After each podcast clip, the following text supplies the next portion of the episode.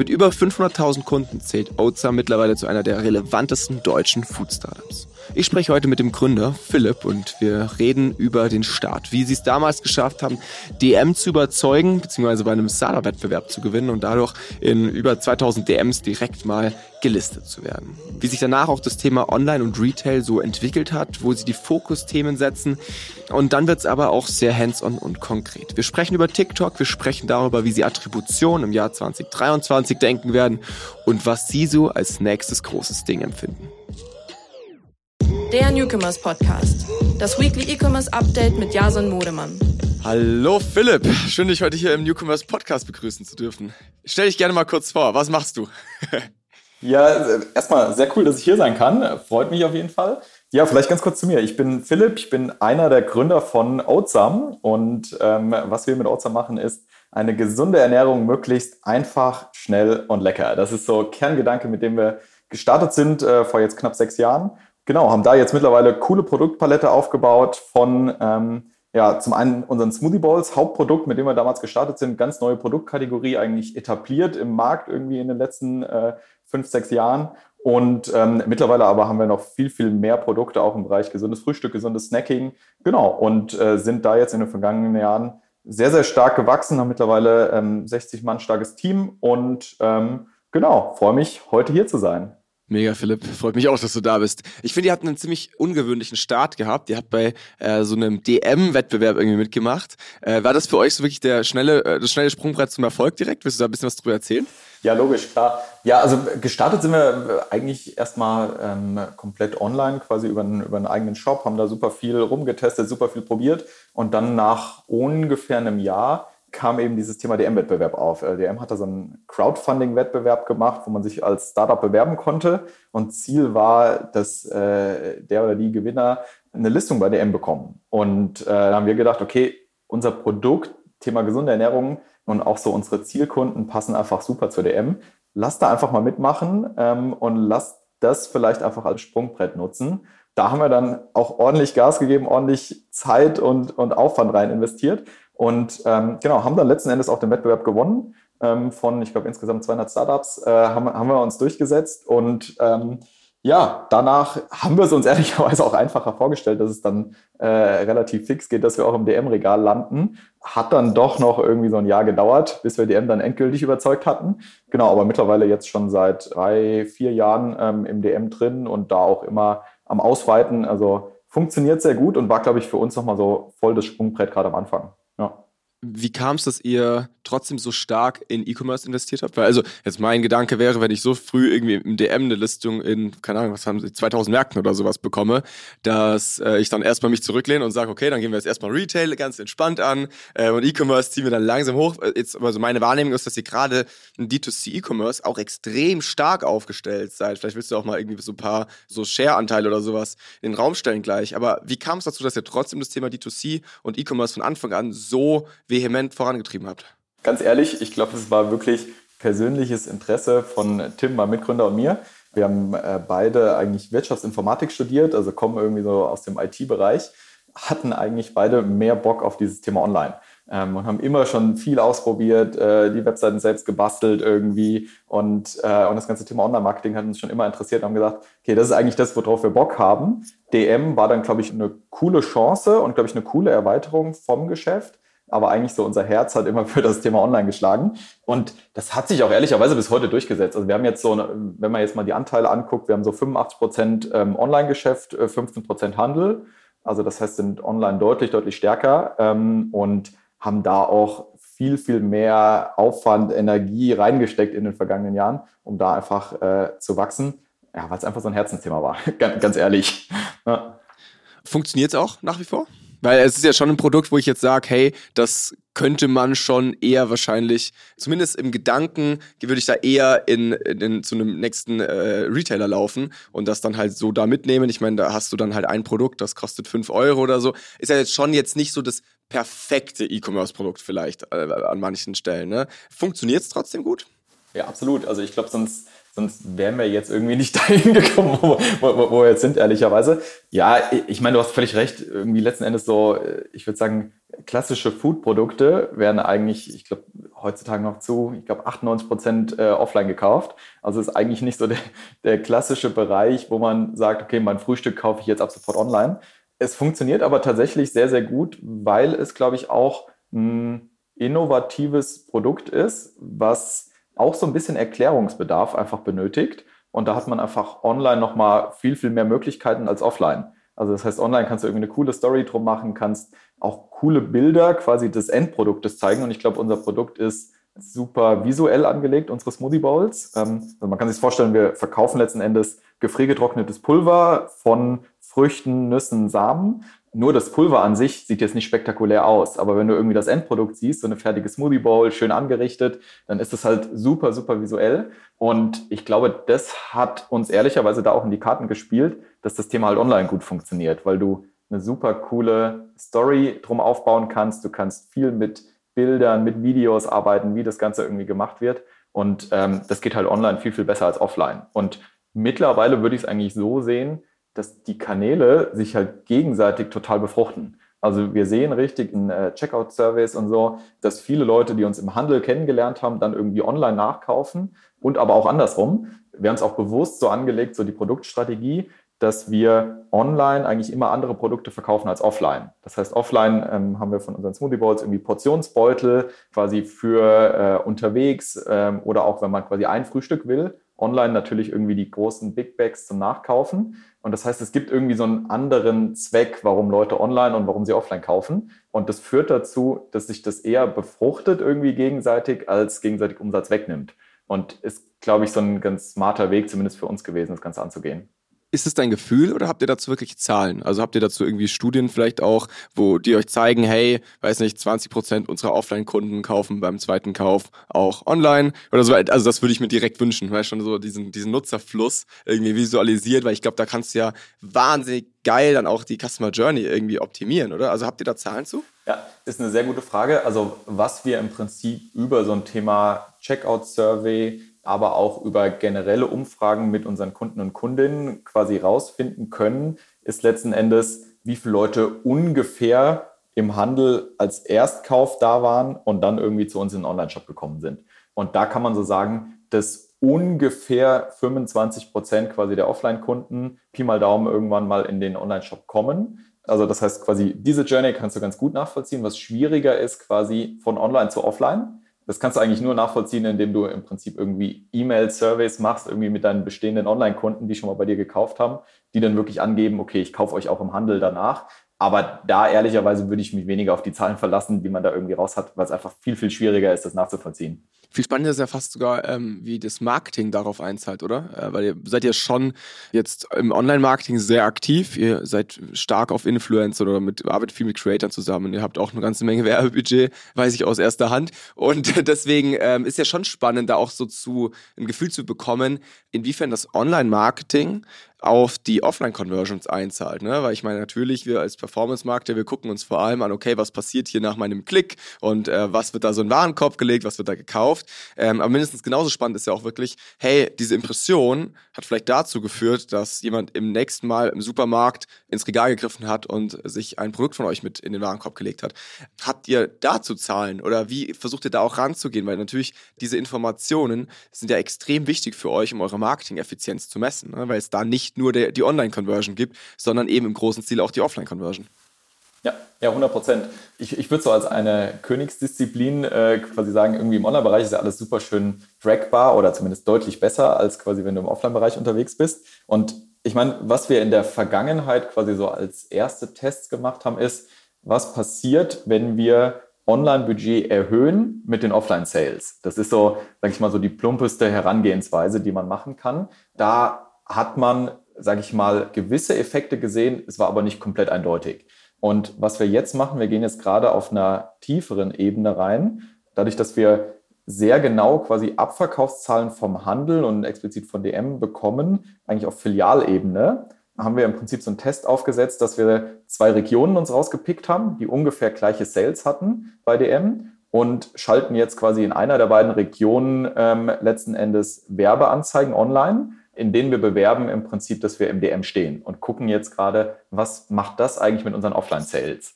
Und da gibt es jetzt noch keine finalen Ergebnisse, weil der Test gerade noch läuft. Aber das finde ich persönlich nochmal so einen super spannenden Test, um halt zu gucken, okay, was hat das eigentlich nochmal für einen Einfluss, wenn du online Werbung schaltest halt auf, auf deinen, auf deinen Offline-Verkauf? Und ich glaube, du wirst es nie 100% nachvollziehen können, aber das ist so im Moment so unser Step quasi, um immer näher ranzukommen super spannend. Also genau dieses Test-Setup haben wir schon ein paar Mal aufgesetzt und die Ergebnisse sind wirklich unfassbar unterschiedlich. Also da äh, Gefühl kannst du nicht voraussagen, wie jetzt hier bei euch auch dieses Testergebnis sein wird. Aber ähm, da kannst du mich auf jeden Fall updated halten. Jetzt bin ich natürlich neugierig. Wenn wir beim Thema Tracking und Attribution schon so ein bisschen sind, dass offline jetzt nicht ganz einfach ist, gehe ich voll mit. Ich glaube, das hat auch noch niemand so 100% gecrackt und das basiert sehr, sehr viel auf Gefühlen oder Surveys. Was natürlich schon irgendwie machbarer ist, ist das ganze Thema Online Journey. Ne? Wie seid ihr hier aufgestellt? Ähm, also ich weiß, dass ihr da aktuell an einem Projekt dran seid, wo ihr eben das Thema für euch sehr, sehr stark durchleuchtet. Äh, willst du uns da vielleicht ein bisschen mit reinnehmen in den Prozess, vielleicht auch die Beobachtungen, die du die letzten Jahre gemacht hast, was so die Entwicklung angeht und auch ganz konkret, wie geht ihr jetzt damit um? Wie geht ihr damit um, dass eure Datenqualität vielleicht jetzt die letzten Jahre gelitten hat ähm, und ihr halt wieder eine bessere Messbarkeit erzeugen wollt? Ja, ja, 100 Prozent. Also ich würde mal sagen, als wir gestartet sind, äh, damals 2017, war das ganze Thema für uns ehrlicherweise noch gar nicht so groß. Irgendwie, du hast halt einzelne Channels gehabt, irgendwie Performance Marketing über Meta oder auch irgendwie Influencer Marketing, konntest du relativ gut irgendwie entweder über Gutscheincodes oder irgendwie über den, über den Ad Manager im Prinzip tracken. Und ehrlicherweise war es da auch so, dass die Performance von uns immer so gut war direkt, ohne dass du irgendwie große Überschneidungen von den Channels hattest und, und, und. Das heißt, mussten wir uns nicht so stark mit dem Thema beschäftigen. Ich glaube, jetzt eigentlich seit ähm, Mitte letzten Jahres, ähm, also irgendwie nach dem iOS-Update, im Prinzip ist es halt immer ein größeres Thema bei uns geworden. Und wir haben uns halt gesagt, irgendwie müssen wir doch eine Methode finden, wie wir genauer sagen können, quasi welche Umsätze über welchen Channel denn eigentlich kommen. Was wir da jetzt versuchen, und gerade dran sind, ist im Prinzip ein eigenes Modell aufzubauen, in dem wir verschiedene Datenquellen ganz einfach einbinden und versuchen mit diesem Modell den verschiedenen Touchpoints einen gewissen Umsatzwert ganz einfach mitzugeben. Um vielleicht ein bisschen konkreter zu werden, was fließt da jetzt irgendwie genau rein? Also zum einen sind es natürlich irgendwie so Daten aus den ganzen Ad-Managern, also irgendwie aus Meta-Ad-Manager, TikTok-Ad-Manager und, und, und. Dann äh, zweite Thema ähm, ist natürlich das Thema Gutscheincodes. Irgendwie, welche Gutscheincodes verwenden die, äh, die User und Userinnen in unserem Shop? Dann ist es aber auch irgendwie so eine Checkout-Umfrage, die wir irgendwie einbauen als einen Touchpoint. Das heißt, woher kennst du uns? Worüber hast du uns kennengelernt? Und diese ganzen Quellen versuchen wir quasi in ein Modell zu packen, gucken, okay, wo haben unsere User im Prinzip für gewöhnlich irgendwie so den ersten Touchpoint, den zweiten, dritten und wie hoch ist, sage ich mal, der Wert, den wir den einzelnen Touchpoints irgendwie zuschreiben. Und da machen wir dann letzten Endes so ja, Incrementality-Tests, dass wir gucken, was passiert, wenn wir jetzt beispielsweise das Meta-Budget um irgendwie 20.000 Euro anheben. Was passiert dann im Prinzip mit dem Umsatz? Daraus versuchen wir quasi abzuleiten, ist unserer, unser zugewiesener Umsatz für Meta der korrekte oder müssen wir den nach oben oder unten korrigieren? Und das heißt, dieses Test-Setup durchlaufen wir eigentlich die ganze Zeit, um zu versuchen, bei diesem Tracking beziehungsweise bei der Attribution immer genauer zu werden und immer besser zu werden. Genau, das ist so, jetzt war es leider nicht kurz, aber in einer, in einer relativ kurzen Zusammenfassung, wie, wie wir da gerade irgendwie rangehen. Das heißt aber, für die Steuerung werdet ihr nach wie vor die Metazahlen nutzen, nur sie irgendwie mit einem Multiple oder sowas versehen. Ne? Also dass ihr sagt, hey, die sind, keine Ahnung, wir underattributen, deswegen nehmen wir die mal 1,7 oder wir overattributen, deswegen nehmen wir sie mal 0,7 und das ist dann unser Incremental Value. Habe ich das richtig verstanden? Also dass ihr trotzdem weiterhin die Metadaten nehmen werdet für die Steuerung? Ja, genau, die werden weiterhin einen Teil quasi der Steuerung darstellen, werden aber angereichert im Prinzip mit irgendwie so Checkout-Daten ähm, und, äh, und, und, und. Also das heißt quasi mit, mit mehr Datenpunkten noch, um eine bessere Aussagekraft dann zu haben, weil halt die Metadaten irgendwie halt von der Qualität her immer schlechter geworden sind eigentlich in den vergangenen Jahren. Mhm. Okay, super spannend. Wie setzt ihr das Ganze um? Hm. Wir haben im Prinzip ein Tool, das nennt sich Y42. Da äh, sammeln wir, oder kann man sich vorstellen, im Prinzip äh, ist ein, ein Connector, um alle einzelnen Datenpunkte bei uns in ein eigenes Data Warehouse zu kriegen, ähm, was wir auf Google-Basis aufgebaut haben.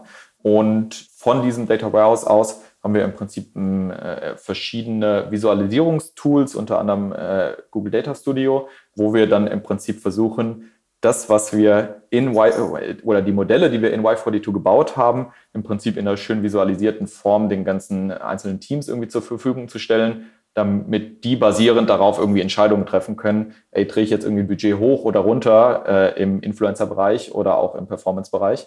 Genau, also das ist so, so kurz gesagt unser Setup. Ich glaube, es wäre super spannend für die Hörer zu erfahren, wie so ganz grob euer Attributionsmodell aussehen wird in Zukunft. Ähm, ich weiß, dass das ein Riesentopic ist und ich will jetzt das nicht komplett aufmachen, aber vielleicht schaffst du es ja, mit wenigen Sätzen zu beschreiben, wie ihr diese ganzen Datenpunkte, die ja eine sehr unterschiedliche Relevanz haben. Also ich würde sagen, so eine Post-Purchase-Survey hat eine ultra hohe Relevanz, aber du hast halt in der Regel nicht ganz so viele Datenpunkte. Äh, wie lagerst du das über vielleicht GA-Daten, wo du halt super viel hast, aber teilweise weniger Relevanz? Also wie werdet ihr diese ganzen Datenpunkte zusammenlaufen lassen, so ganz grob? Ja, das ist ein sehr guter Punkt. Letzten Endes kann man sich vorstellen, du hast einen Kauf irgendwie am Ende quasi in deinem Shop. Und für diesen Kauf versuchen wir für diese einzelne Person alle Touchpoints, die wir in irgendeiner Form in Daten zur Verfügung haben, quasi darauf zu attribuieren. Das heißt, wir gucken, hat diese Person nach dem Kauf eine Survey irgendwie gemacht? Hat diese Kauf irgendeinen Gutschein verwendet? Haben wir irgendwelche Metadaten quasi zu dem Kauf? Haben wir irgendwelche TikTok-Daten?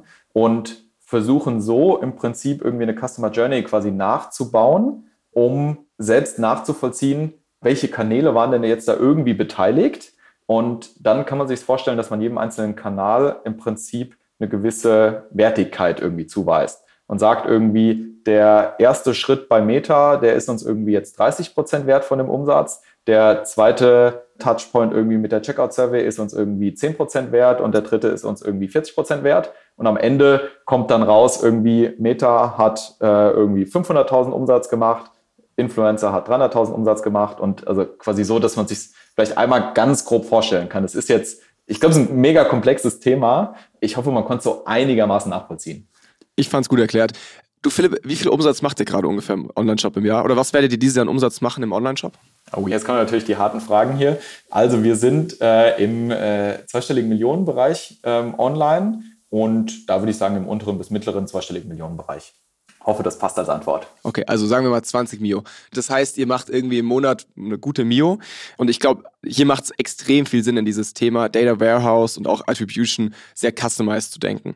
Jetzt weiß ich aber, dass wir hier eine ganze Menge Hörer haben, die, ich sag mal, die machen jetzt 100.000 Euro im Monat. Würdest du sagen, das Thema macht hier auch schon Sinn, so individuell, wie ihr das macht, zu beleuchten? Oder würdest du sagen, das ist dann halt eher so das Projekt, dem man sich widmen sollte, ab der Million Monatsumsatz oder so, wo sich es einfach lohnt? Weil ich meine, muss ja schon dazu sagen, es gibt ja hier eine ganze Menge sehr gute Tools auch auf dem Markt. Jetzt ein Triple Whale, ein Attribute, vielleicht auch wirklich das Thema Datenqualität und Tracking wie Mabel, wo ich jetzt sagen würde, hey, die sind halt nicht so krass customizable, aber die tun ihren Zweck schon auch bis zu, zu einem gewissen Grad. Äh, wie stehst du dem gegenüber?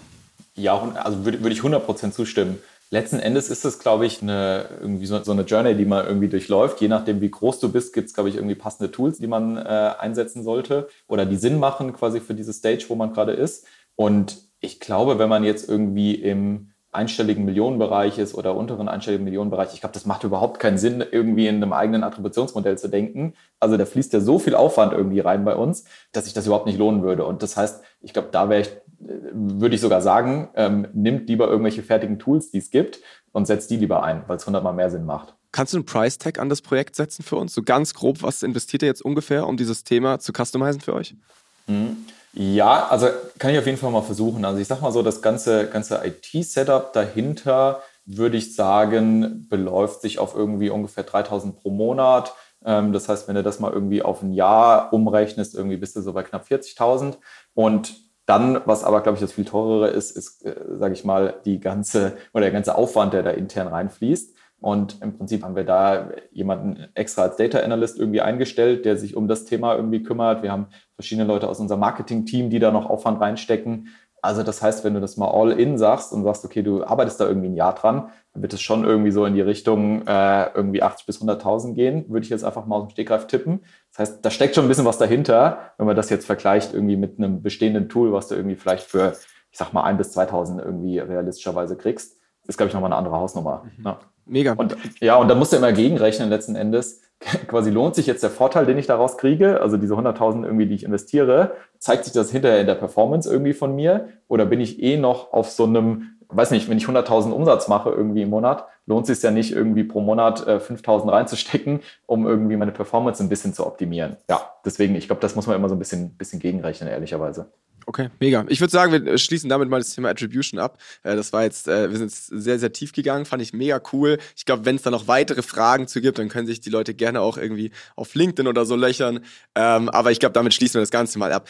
Was ging dieses Jahr so bei euch? Ich meine, ihr seid jetzt ja doch schon ein bisschen länger dann auch auf dem Markt und vielleicht willst du uns einfach mal so ein bisschen jetzt abseits von dem Thema Attribution und Tracking mal so diese generelle Entwicklung im E-Commerce die letzten Jahre bei euch ähm, mitgeben. Vielleicht jetzt auch ganz speziell natürlich auf, was ist dieses Jahr passiert, weil es ja auch ein sehr spezielles Jahr war. Ja, absolut. Ja, gerne. Also letzten Endes, ich glaube, so die vergangenen Jahre, sage ich mal, waren bei uns von super starkem Wachstum geprägt. Ich glaube, gerade das Thema Corona hat uns nochmal total in die Karten gespielt, ehrlicherweise. Irgendwie einmal Thema E-Commerce, mega Boom gehabt, äh, Thema gesunde Ernährung war, war, war super wichtig. Das heißt, da riesiges Wachstum gehabt und jetzt ist es irgendwie dann quasi dieses Jahr, sag ich mal, Corona-Effekte zumindest vorbei oder sehr, sehr stark runtergefahren. Ähm, dann kam das Thema Krieg irgendwie noch dazu und das hast du natürlich erstmal brutal gemerkt und äh, musstest erstmal gucken, okay, quasi, wie machst du jetzt irgendwie dein Setup und wie stellst du dich irgendwie gut für die Zukunft auf? Weil du schon gemerkt hast, irgendwie CPMs jetzt gerade auf Meta sind irgendwie in den vergangenen Jahren immer weiter gestiegen. Ähm, das heißt, es ist immer teurer geworden für uns natürlich irgendwie auch neue Kunden und Kundinnen zu gewinnen. Und wir haben dann einfach überlegt, wie gehen wir jetzt irgendwie damit um und wie schaffen wir es im Prinzip wieder genau äh, in einfach ein weiteres Wachstum irgendwie reinzukommen und neue Wege und Kanäle irgendwie zu finden. Und wir haben dann für uns gesagt, dass wir in TikTok ehrlicherweise ein Riesenpotenzial sehen. Ich glaube, es ist jetzt auch nichts völlig Neues hier, aber. Das haut mich jetzt vom Hocker. Äh, haut dich voll vom Hocker. ja, und haben sehr, sehr viel versucht, da im Prinzip reinzugehen, weil wir hatten das ganze Thema, als, TikTok in Deutschland aufgekommen ist, vor glaube, anderthalb, zwei Jahren schon mal im Prinzip angetestet. Hat für uns ehrlicherweise damals nicht funktioniert. Ähm, irgendwie super günstige Reichweite, aber keine Käufe. Und jetzt haben wir gesagt, okay, wir glauben dran, dass wir wirklich aus TikTok auch einen, einen absatzrelevanten und umsatzrelevanten Kanal machen können und haben das aber ein bisschen anders aufgestellt. Also bei uns intern haben wir im Marketing ähm, drei Teams. Wir haben einmal ein Performance-Marketing-Team, ähm, wir haben ein Influencer-Team und äh, wir haben im Prinzip ein Social-Media- und Content-Team. Und die haben alle irgendwie so, sage ich mal, mehr in ihren Bereichen gearbeitet. Und für das Thema TikTok haben wir gesagt, irgendwie müssen wir das ein bisschen mehr aufbrechen und haben dann relativ am Anfang äh, schon gesagt, okay, wir bilden jetzt so ein TikTok Power Team, haben wir das genannt, und haben aus allen Marketingbereichen da Leute reingepackt, sowohl irgendwie aus dem Thema Influencer als auch Performance, auch aus unserem Social Media Team und haben gesagt, wir gehen irgendwie dieses Thema TikTok kombinierter an und versuchen irgendwie von vornherein irgendwie alle Kompetenzen da zu vereinen. Und das ehrlicherweise in, in, in der Retro hat uns nochmal mega nach vorne gepusht, weil du richtig gemerkt hast, dass jeder so ein bisschen andere Sicht irgendwie auf die Dinge hatte und äh, jeder irgendwie so seine Kompetenzen einbringen konnte. Und ähm, ich glaube, als ersten Schritt hat man natürlich erstmal versucht, okay, das, was auf Meta funktioniert, irgendwie auf TikTok zu übertragen.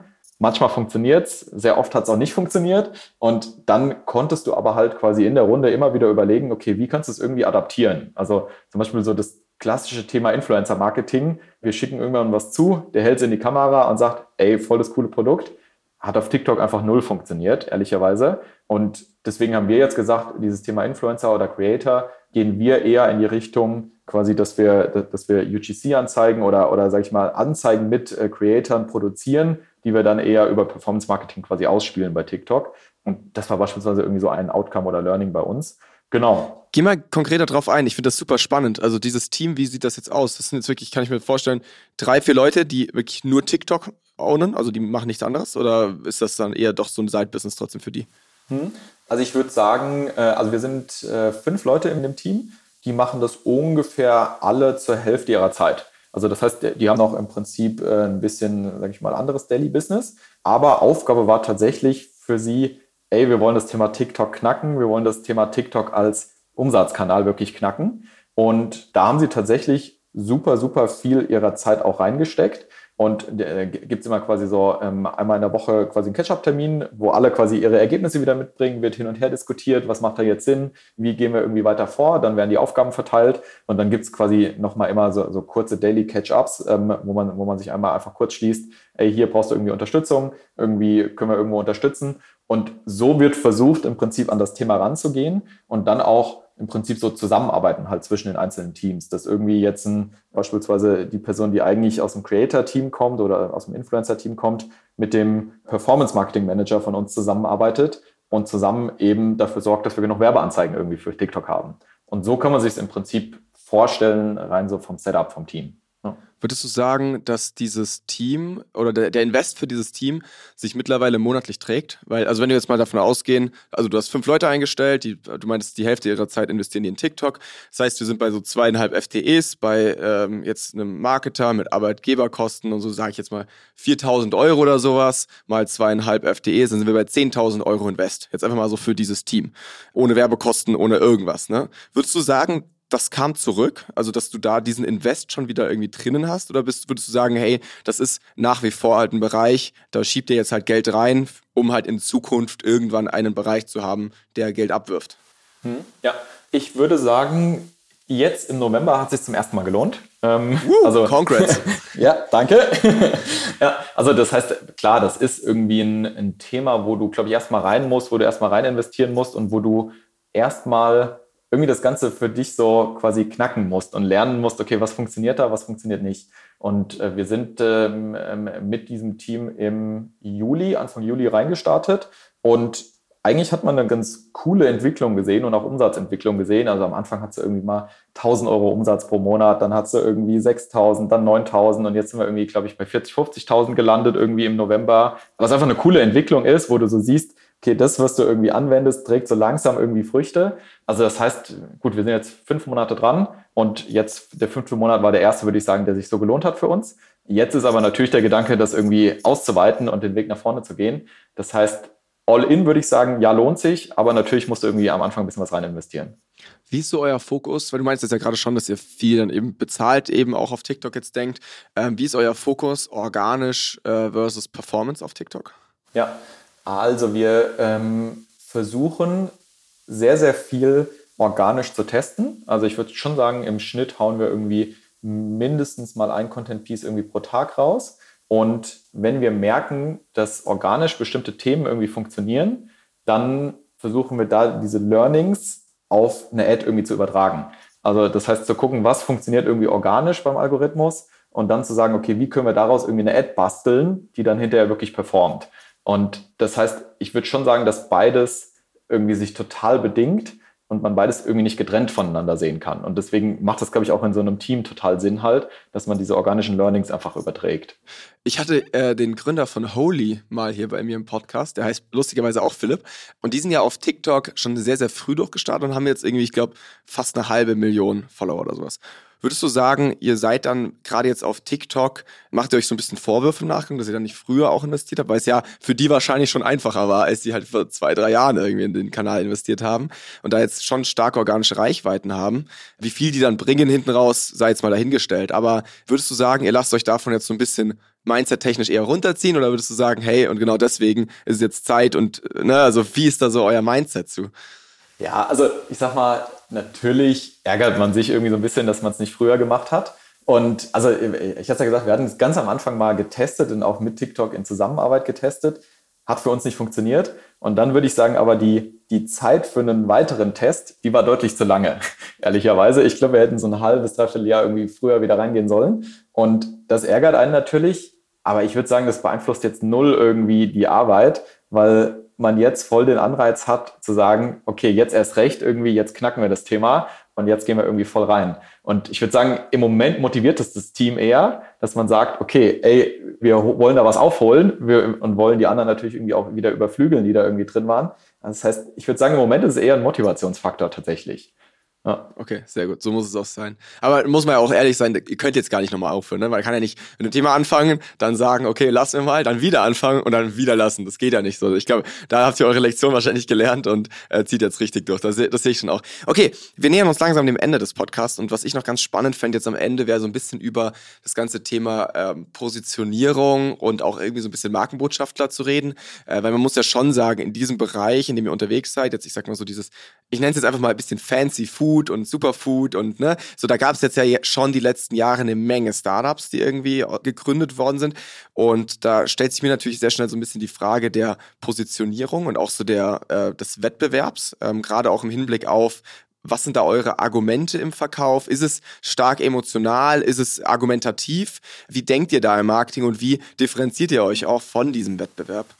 Hm, das ist eine sehr gute Frage. Also, ich würde sagen, zu Beginn, ähm, als wir gestartet sind, glaube ich, gab es natürlich deutlich weniger Wettbewerb irgendwie. Und da sind wir sehr irgendwie logisch an das ganze Thema rangegangen, äh, weil wir einfach ein neues Produkt hatten, was es so auf dem Markt noch nicht gab, dass du wirklich eine Smoothie Bowl einfach nur im Prinzip auf das Pulver Wasser drauf gießt und innerhalb von 60 Sekunden irgendwie ein, ein fertiges, gesundes Frühstück hast, was auch halt noch irgendwie mega ansprechend aussieht. Und ich glaube, auf dieses sage ich mal, fertige Frühstück in 60 Sekunden, sind wir voll drauf eingegangen und, äh, und haben das in allen möglichen Varianten irgendwie gespielt. Dann, sage ich mal, Stück für Stück sind natürlich immer mehr Wettbewerber irgendwie nachgekommen, weil die gesehen haben, okay, es funktioniert irgendwie bei denen, machen wir doch mal auch nach. Und das sind, sage ich mal, irgendwie kleinere Startups gewesen, aber auch tatsächlich größere Player wie irgendwie jetzt ein MyMüsli oder ein Foodspring oder sowas, die im Prinzip das Produkt eigentlich eins zu eins dann in ihr Sortiment irgendwann übernommen haben. Und da stellt sich natürlich mehr die Frage, okay, wie gehen wir das Thema jetzt irgendwie an und wie gehen wir so ein Thema Marke und Differenzierung an? Das ist auch ein Ding, was wir uns eigentlich im letzten, ich würde sagen, halben Jahr ein bisschen intensiver angeguckt haben. Wo wollen wir eigentlich mit der Marke hin und wie schaffen wir es vielleicht so ein bisschen dieses emotionalere irgendwie zu spielen? Weil es, glaube ich, für uns immer wichtiger wird für eine Differenzierung. Weil ich glaube, rein logisch gesehen, irgendwann gibt's halt, wenn was gut funktioniert, gibt's irgendwann Mitbewerber, die genau dasselbe machen. Und ich glaube, da ist es schwierig, sich rein über das Produkt zu differenzieren. Und da versuchen wir jetzt schon irgendwie dieses Thema Nachhaltigkeit, ehrlicherweise, für uns viel, viel mehr reinzugehen und viel, viel mehr eigentlich in der ganzen Company zu etablieren. Ähm, also das heißt, wie schaffen wir es irgendwie eine nachhaltige Verpackung zu machen? Wie schaffen wir es irgendwie eine, eine coole Transparenz in unserer Rohstoffkette irgendwie zu bilden? Wie schaffen wir es irgendwie CO2-neutral zu werden als Company? Und diese ganzen Themen äh, wurden jetzt eigentlich im letzten halben, dreiviertel Jahr angestoßen und werden gerade ganz, ganz intensiv bearbeitet und äh, wird jetzt Stück für Stück immer mehr quasi in so in unser Markenbild, sage ich mal, eingebaut und unsere Marke irgendwie so weiterentwickelt, um sich emotional einfach nochmal mehr, sage ich mal, zu differenzieren von den anderen. Genau, ich glaube, da ist irgendwie so eine, so eine Entwicklung, gab es da, sage ich mal, auch in unserer Ansprache irgendwie der Leute, sage ich mal, draußen und unserer Kunden und Kundinnen. Okay, das heißt, man kann es zusammenfassen mit sehr argumentativ gestartet und habt äh, viel über irgendwelche, ich sag mal, Vorteile kommuniziert, wie zum Beispiel, es ist gesünder, es ist äh, schneller, es ist effektiver, whatever. Und geht jetzt aber immer mehr Richtung so diesem klassischen, wir bauen Marke und es muss emotional ergreifend sein. Welche Rolle spielen dabei Markenbotschafter? Weil ich meine, da seid ihr ja schon sehr aktiv auch. Also für mich ist immer irgendwie so ein bisschen, die Smoothie Bowl ist für den Sportler, was irgendwie für den Rapper der Eistee ist, so gefühlt. Ne? Das passt ja super zusammen und ist ja auch ganz, ganz eng irgendwie verwoben. Wie geht ihr da ran und gerade da auch, wie schafft ihr da die richtige Positionierung über diese Markenbotschafter aufzubauen? Ja, ist auch ein sehr guter Punkt, weil, also wie gesagt, in den, in den ersten Jahren sind wir viel argumentativer und logischer daran gegangen und haben gesagt, okay, alles, was wir machen, muss irgendwie performen. Mittlerweile gucken wir auch bei Zusammenarbeiten viel mehr auf so ein Thema Brandfit. Und äh, wir haben da jetzt äh, quasi intern verschiedene Kriterien festgelegt, quasi die unsere Markenbotschafter oder Creator oder Influencer, wie man sie auch immer nennen mag, im Prinzip, äh, sag ich mal, erfüllen müssen oder was wir uns einfach wünschen da und machen eigentlich bei jeder neuen Kooperation jetzt eine Bewertung. Passt die Person wirklich zu unserer Ausrichtung der Marke? Transportiert die irgendwie dieselben Werte wie wir? Und das ist irgendwie jetzt ein harter Bewertungsfaktor quasi in unserer Auswahl mittlerweile, dass wir nicht mehr sagen, okay, wenn es funktioniert, wenn es performt, ist alles gut, sondern ähm, neben der Performance spielt eben dieser Brandfit auch eine, auch eine große Rolle, um eben auch diese Markenbildung einfach voranzutreiben. Und äh, ich glaube, das ist was, wo wir vor zwei, drei Jahren haben wir es nicht auf dem Schirm gehabt oder, oder haben wir es ehrlicherweise noch nicht gemacht. Und das ist auch so ein, so ein Entwicklungsprozess, den wir gerade durchlaufen sind. Ja. Okay. Ja, Philipp, vielen, vielen Dank dir. Ich finde, das war jetzt eine Folge voll geballten Insights zu Oatsam. Vielen Dank dir für deine Ehrlichkeit da, auch äh, so die paar Zahlen, die du gedroppt hast. Hat mich sehr gefreut und ich glaube, wir werden alle gespannt beobachten, wo es jetzt hier gerade bei euch in Sachen TikTok oder Attribution noch hingeht. Absolut, ja, ich kann mich auch nur bedanken. Jason, vielen, vielen Dank, dass ich dabei sein durfte und freue mich natürlich auch weiter im Austausch zu bleiben. Der Newcomers Podcast. Das Weekly E-Commerce Update mit Jason Modemann. Jeden Mittwoch. Überall, wo es Podcasts gibt.